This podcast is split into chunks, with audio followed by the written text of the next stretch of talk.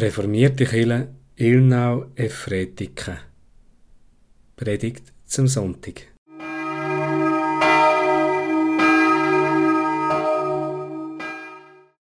In der Woche vom 29. März mit dem Pfarrer David Scherler und dem Organist Dominik Kennig. Der Menschensohn ist nicht gekommen, dass er sich dienen lasse, sondern dass er diene und gebe sein Leben zu einer Erlösung für viele. Das ist der Wochenspruch aus dem 20. Kapitel vom Matthäus Evangelium. Willkommen zu dieser bescheidenen gottesdienstlichen Feier.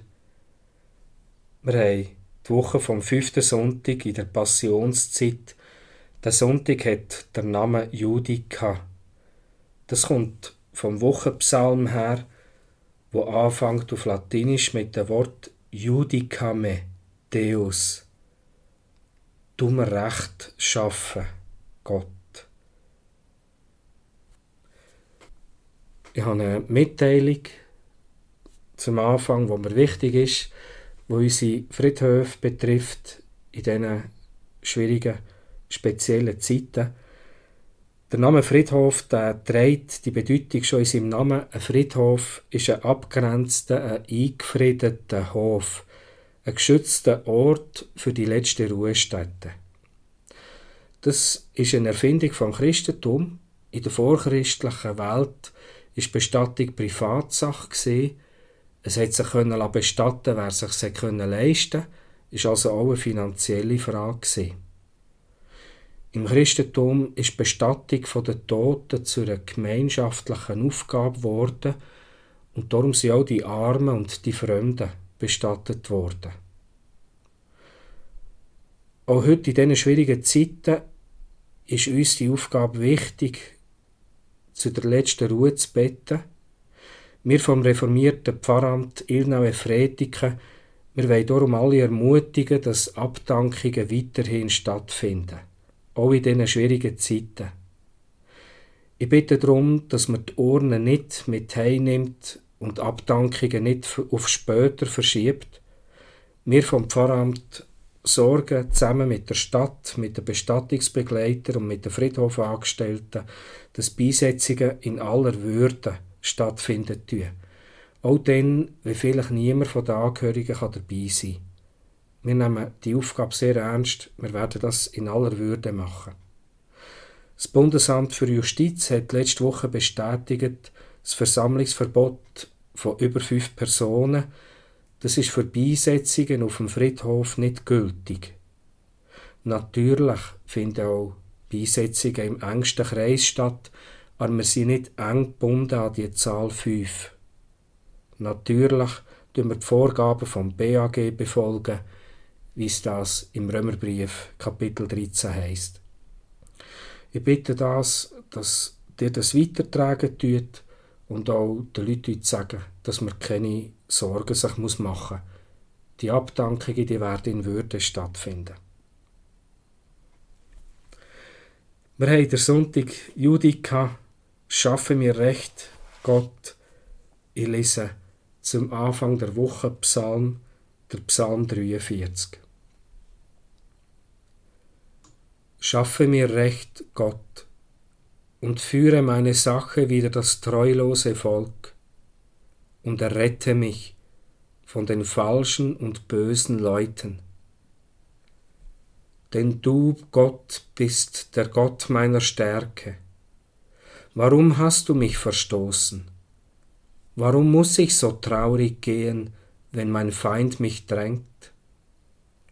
Sende dein Licht und deine Wahrheit, dass sie mich leiten und bringen zu deinem heiligen Berg und zu deiner Wohnung.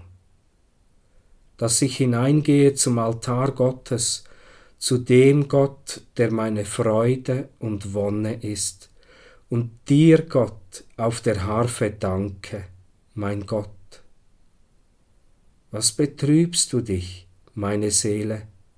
Und bist so unruhig in mir.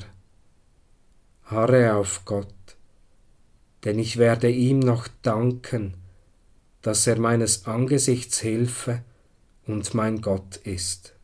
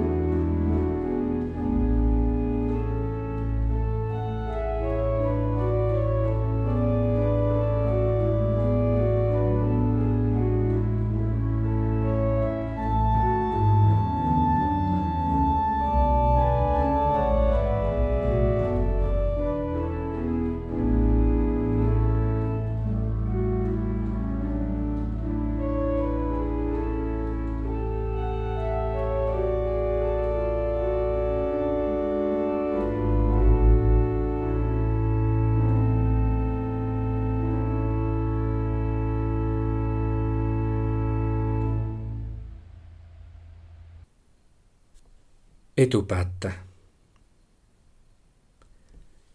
Ewiger, heiliger Gott, in unseren Kirchen ist es still. Aber dein Name wird geheiligt in vielen Stuben, in den Kasernen, in Spitälern, überall dort, wo du Menschen zum Glauben berufen hast. Wir bitten dich um dein Segen für all die Gottesdienste, um den Trost, um den Frieden, wo nur du kannst geben,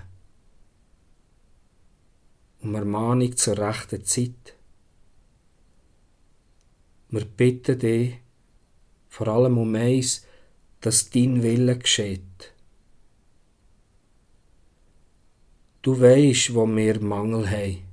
Du weißt, was wir brauchen. Jesus, du bist der Christus.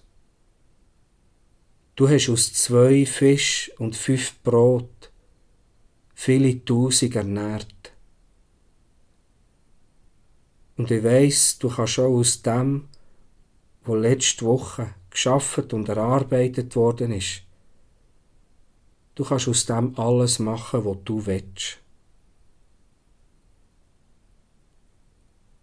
Ja, du weisst auch, wo wir Schuld tragen, wissentlich und unwissentlich. Du uns leiten. Ich bitte dich mit deinem Licht und mit deiner Wahrheit. Ich bitte dich, du uns wappnen gegen Anfindungen. Gib du uns Halt, wenn Zweifel kommen. Durchdring unsere Gemeinde mit dem Band von deiner Liebe, mit deinem Heiligen Geist. Dir gehört das Reich und Kraft und die Herrlichkeit in Ewigkeit. Amen.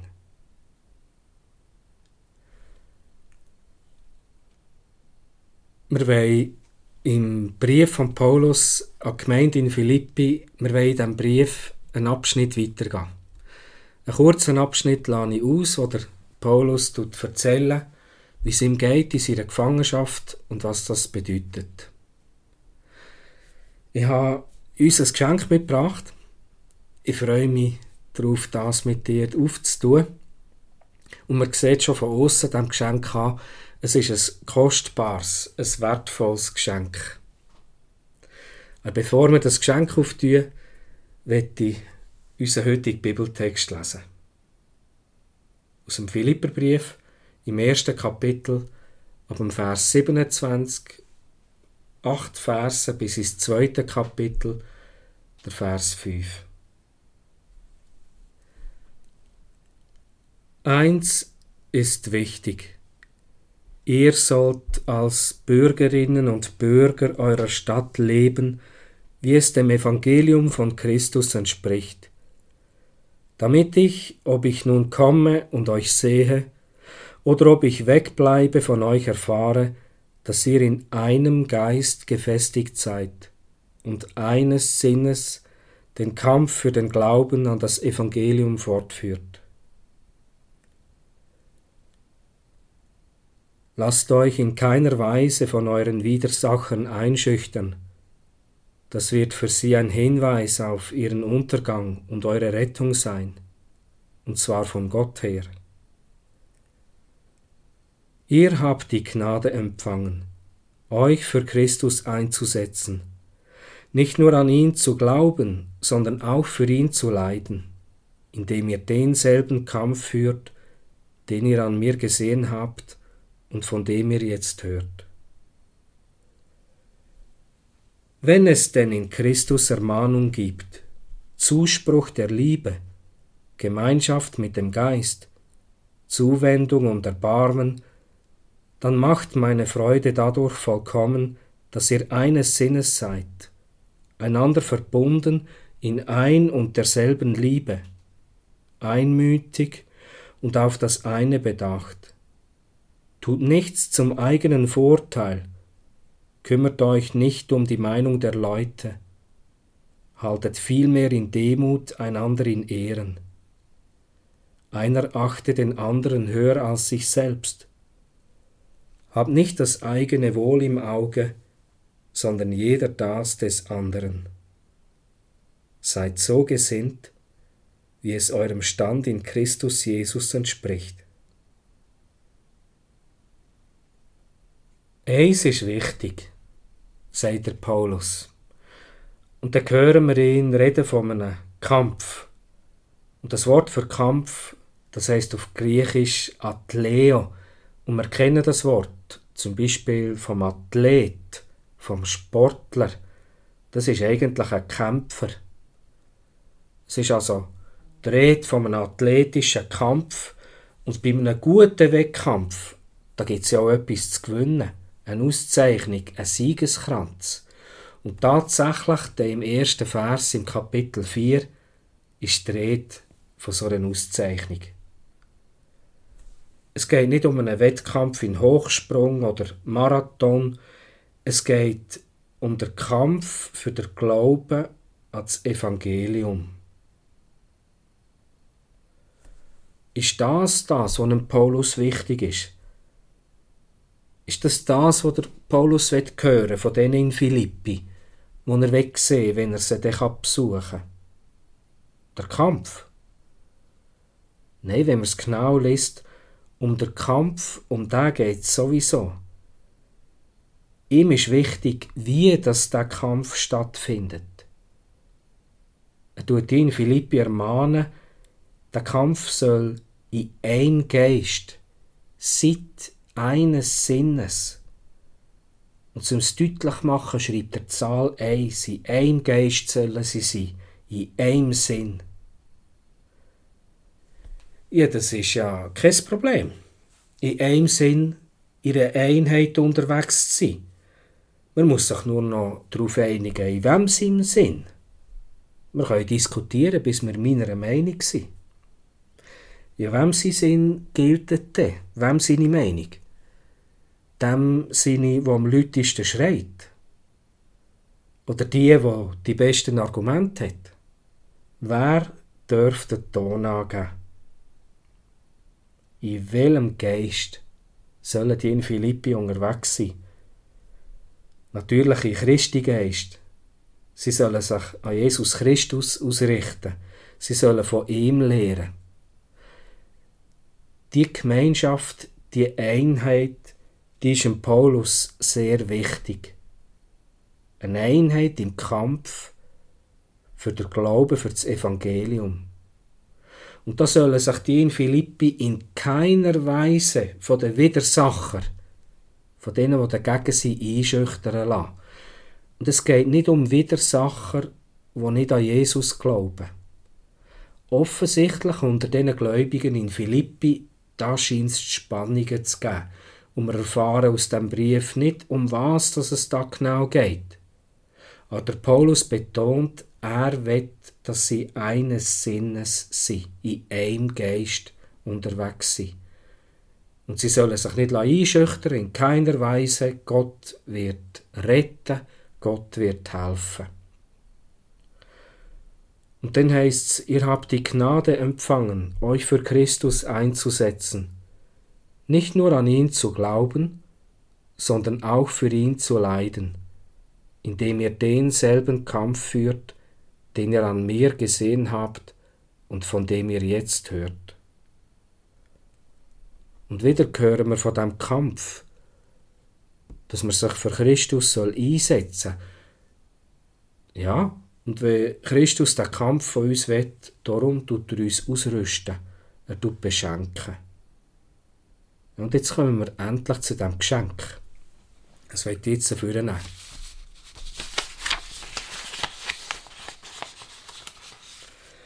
Der Absender von dem Geschenk ist Jesus Christus. Er ist der Schenker, der Stifter. Und das Geschenk, das ist für mich und für dich, für sie in Philippi, alle, die mit dem Evangelium verbunden sind. Wir haben also zusammen ein Geschenk. Und nur schon das macht uns zu einer Gemeinschaft, die eben in dem einen Sinn, in Christi Sinn ist. Wir sind beide beschenkt. Und das Geschenk, ist natürlich nicht etwas, was man sich verdient hat, weil sonst ist es ja kein Geschenk mehr. Wir hätten nicht müssen besonders brav sein oder besonders intelligent. Nein, Gott hat uns ein Geschenk gemacht. Und jetzt habe ich es genug spannend gemacht, jetzt wollen wir das Geschenk auspacken. Mit was tut uns Jesus Christus für den Kampf ausrüsten?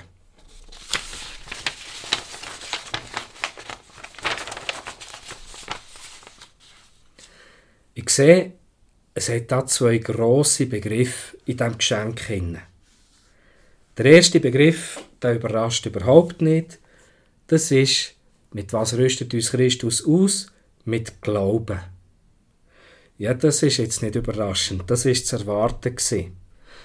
Aber man kann sich merken, wenn Christus einem der Glauben schenkt, dass man also nicht den Anspruch soll haben bei anderen Menschen, dass jetzt der Glauben endlich muss vorkommen. Nein, er ist ein Geschenk. Und sonst verhaltet man sich wie der Gärtner im Garten, wo an den Rüebli oben dran reissen und nicht zufrieden ist, dass die nicht schneller wachsen. Der Glaube ist ein Geschenk. Und ich länge wieder in das Geschenk hinein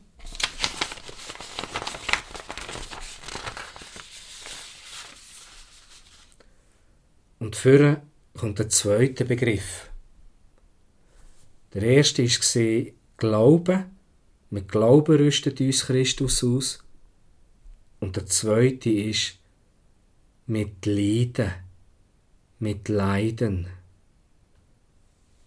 Und das ist jetzt eine Überraschung. Da muss ich zuerst leer schlucken. Sonst ist doch das, was beim Paulus nach Glauben kommt, ist doch immer Hoffnung und Liebe. Aber wenn ich das Geschenk überprüfe, ja, es ist wirklich für mich und für dich Leiden, ist da ein Schreibfehler, etwas falsch überliefert? Ich sehe keine Hinweise.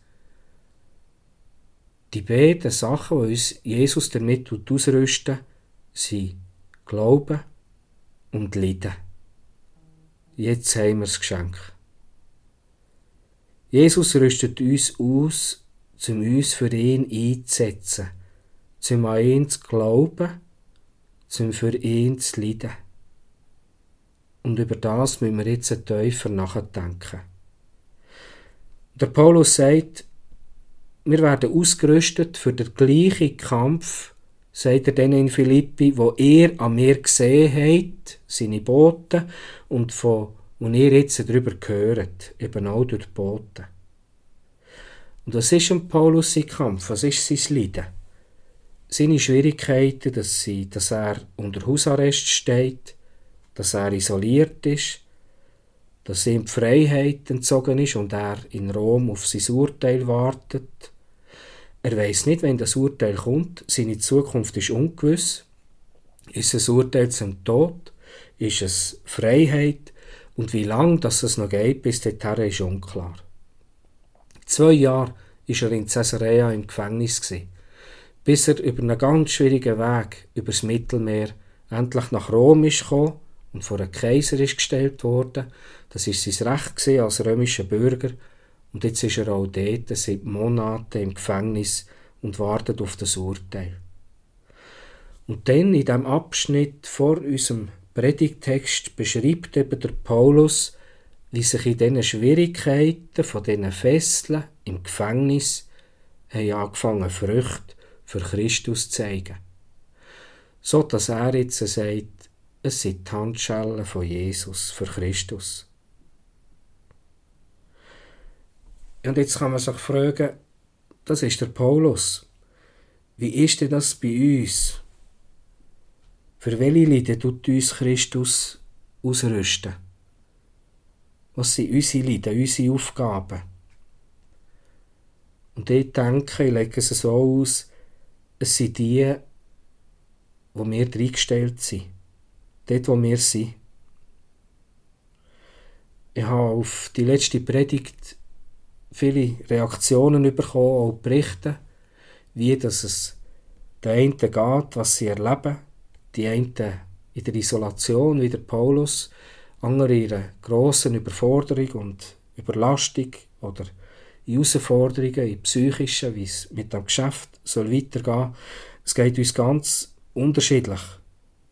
Und ich sage, es geht um die Leiden, wo wir reingestellt sind. Du könntest sagen, warum sollen gerade das Leiden für Christus sein? Das sind doch menschengemachte Leiden, das sind menschliche Entscheidungen, die da sind getroffen wurden. Das sind doch andere Schuld. Aber das könnte der Paulus auch sagen. Er könnte auch den Menschen geschuld sein, warum sagen, dass Menschen geschuld sind, warum er dort im Gefängnis steckt. Und ich sage jetzt etwas Schwieriges, was für reife Jahre bestimmt ist. Ja, deine Leiden, das ist deine Berufung, das ist deine Aufgabe in dieser Zeit und das tut dir Gott zumuten. Und du diese Leiden nicht gering schätzen, denn du sagst, das ist Menschen gemacht. Die Leiden, die sind ein Geschenk. Das ist schwierig zu vorstellen. Aber Paulus schreibt es so, es ist ein Geschenk, es ist eine Auszeichnung. Man sieht das zum Beispiel im Buch Hiob, auch er ist ein Auserwählter, ein Auserwählter zum Leiden. Aber das sind grosse, das sind schwierige Gedanken, wo man viel darüber nachdenken muss.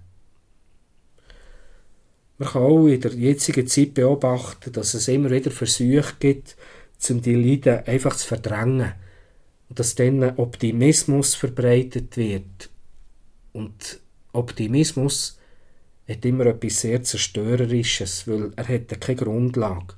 Man kann nicht optimieren, weil irgendwann geht es wieder auseinander. Ja, es ist ja so, der Philipperbrief ist nicht der Brief vom Leiden sondern er ist der Brief von der grossen Freude. Aber das Leiden gehört zu dieser Freude dazu. Wir werden in diesen Versen jetzt dann gerade noch mehr über das Leiden erfahren, wie das könnte aussehen. Aber zuerst tut jetzt der Paulus noch einmal sagen, für was? Warum? Wozu? Dass wir sollen leiden. Oder dass wir sollen den Glauben leben. Der Paulus sagt, er wird von denen in Philippi die vollkommene Freude. Wenn es denn in Christus Ermahnung gibt, Zuspruch der Liebe, Gemeinschaft mit dem Geist, Zuwendung und Erbarmen, dann macht meine Freude dadurch vollkommen, dass ihr eines Sinnes seid, einander verbunden in ein und derselben Liebe, einmütig und auf das eine bedacht. Was tut er also schreiben? Wie kommt es zu dieser vollkommenen Freude? Freude. Er sagt, macht meine Freude durch das vollkommen, dass ihr eines Sinnes seid, einander verbunden in ein und derselben Liebe, einmütig und auf das eine bedacht. Jetzt tut er das schon wieder so fest betonen. Offensichtlich ist ihm das wirklich, wirklich wichtig. Man könnte sagen, ja, das ist einfach. Ich habe schon meine Leute, wo ich mich gut mit ihnen verstehe. Da gibt es so ein Grüppli um mich herum. Aber ich habe einen Beweis, dass der Paulus nicht von denen redet, wo man sowieso schon ein Herz und eine Seele mitnehmen ist. Der Paulus in diesen Versen, wenn es denn in Christus, der sagt, der redet von Ermahnung, von Zuspruch, von Zuwendung, von Verbarmen in Christus. Und dort, wo das nötig ist, dort ist es eben schwierig. Dort ist Gemeinschaft ein Synonym, gleichbedeutend mit Herausforderung. Das sind nicht die gemeint, die sowieso schon ein Herz und eine Seele sind. Und langsam merkt man, dass das dem Paulus wirklich wichtig ist, dass er das noch einmal so deutlich betont. Warum mach? Der Paulus fährt weiter, indem er beschreiben tut, wie das, das könnte aussehen. Einerseits, wie das so eine Gemeinschaft in einem Geist kann funktionieren Und es hat eben auch wieder mit dem Leiden zu tun. Er schreibt, Tut nichts zum eigenen Vorteil. Kümmert euch nicht um die Meinung der Leute haltet vielmehr in Demut einander in Ehren. Einer achte den anderen höher als sich selbst. Habt nicht das eigene Wohl im Auge, sondern jeder das des anderen. Jeder soll das Wohl vom anderen, von der anderen im Auge haben. So wie es in der Präambel von der Bundesverfassung von der Schweizerischen Eidgenossenschaft heisst. Die Stärke vom Volk misst sich am Wohl vom Schwachen. Amen. Ich bete. Ja, treue Gott. Glaube, das ist ja schon eine Herausforderung und dann noch leiden. Ich bitte dich, tu uns dein Wort auf, dass wir dürfen erkennen, was du uns sagen willst. Dass wir dürfen deine Liebe, Jesus Christus, erkennen, wo jede Erkenntnis übersteigt. Du weisst, in was dass wir drinnen stehen ich bitte dich, du uns in dem Sinne leiten und führen. Du kannst unsere Herzen und unseren Blick weit machen und unsere Füße auf festen Boden stellen. Ich gebe dir mein Leben, mein Herz, meine Seele, meine Kräfte und ich bitte dich, dein Wille geschehe. Amen.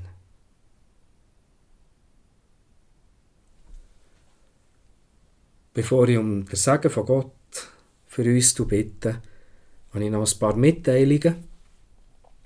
Der Konvent, das sind die Mitarbeitenden. Wir haben zusammen eine Telefonnummer erstellt und die Telefonnummer die ist besetzt vom Morgen um 10 bis am Abend um 10 Die Telefonnummer soll genützt werden in dieser schwierigen Zeit, wenn man ein Gebetsanliegen hat wenn man eine Frage hat, wenn man seine Sorgen äußern wenn man nicht mehr weiter weiss, auf dieser Nummer kann man anrufen und jemand von den Angestellten tut jeweils die Nummer bedienen und tut den Anruf entgegennehmen. Die Nummer die geht so 052 262 20 00. Ich wiederhole 052 262 20 00. Wir haben auch eine E-Mail-Adresse, die lautet ansprechbar at refilev.ch. Dort kann man auch Gebetsanliegen herschicken. Ich danke herzlich, ich habe fest Freude an allen Zuschriften per E-Mail, per Post, per WhatsApp. Mich interessiert das sehr. Wie geht's dir? Wie gehst du mit dieser Situation um? Was sind deine Schwierigkeiten? Was ist dein Leiden in dieser Zeit?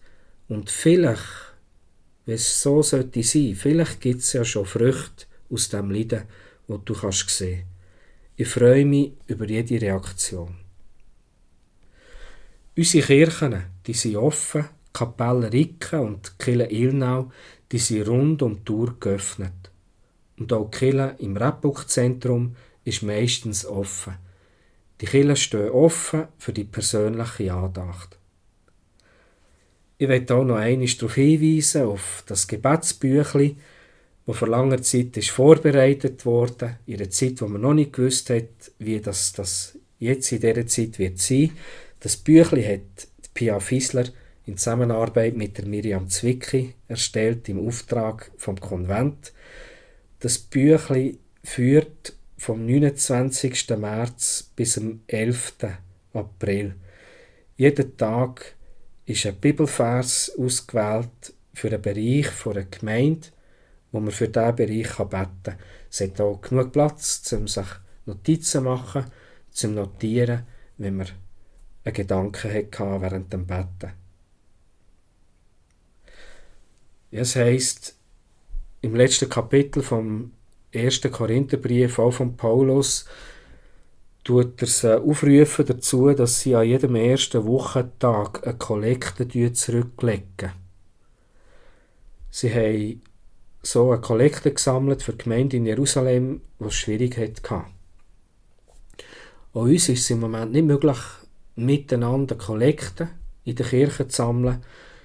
Ich denke, das wäre eine gute Sache, dass wir da noch einmal den Paulus beim Wort nehmen und an jedem ersten Wochentag, das ist der Sonntag, eine Kollekte zurücklegen, dass wenn wir dann wieder zusammenkommen können, dass wir dann zusammenlegen und uns überlegen, für was das Geld soll gebraucht werden. Es heisst im Wochenpsalm, im 43. Psalm, im 5. Vers, Was betrübst du dich, meine Seele, und bist so unruhig in mir? Harre auf Gott, denn ich werde ihm noch danken, dass er meines Angesichts Hilfe und mein Gott ist. Und in dieser Gewissheit bitten wir um den Segen von Gott. Der Herr segne dich und behüte dich. Der Herr lasse sein Angesicht leuchten über dir und sei dir gnädig. Der Herr hebe sein Angesicht auf dich und gebe uns Frieden. Amen.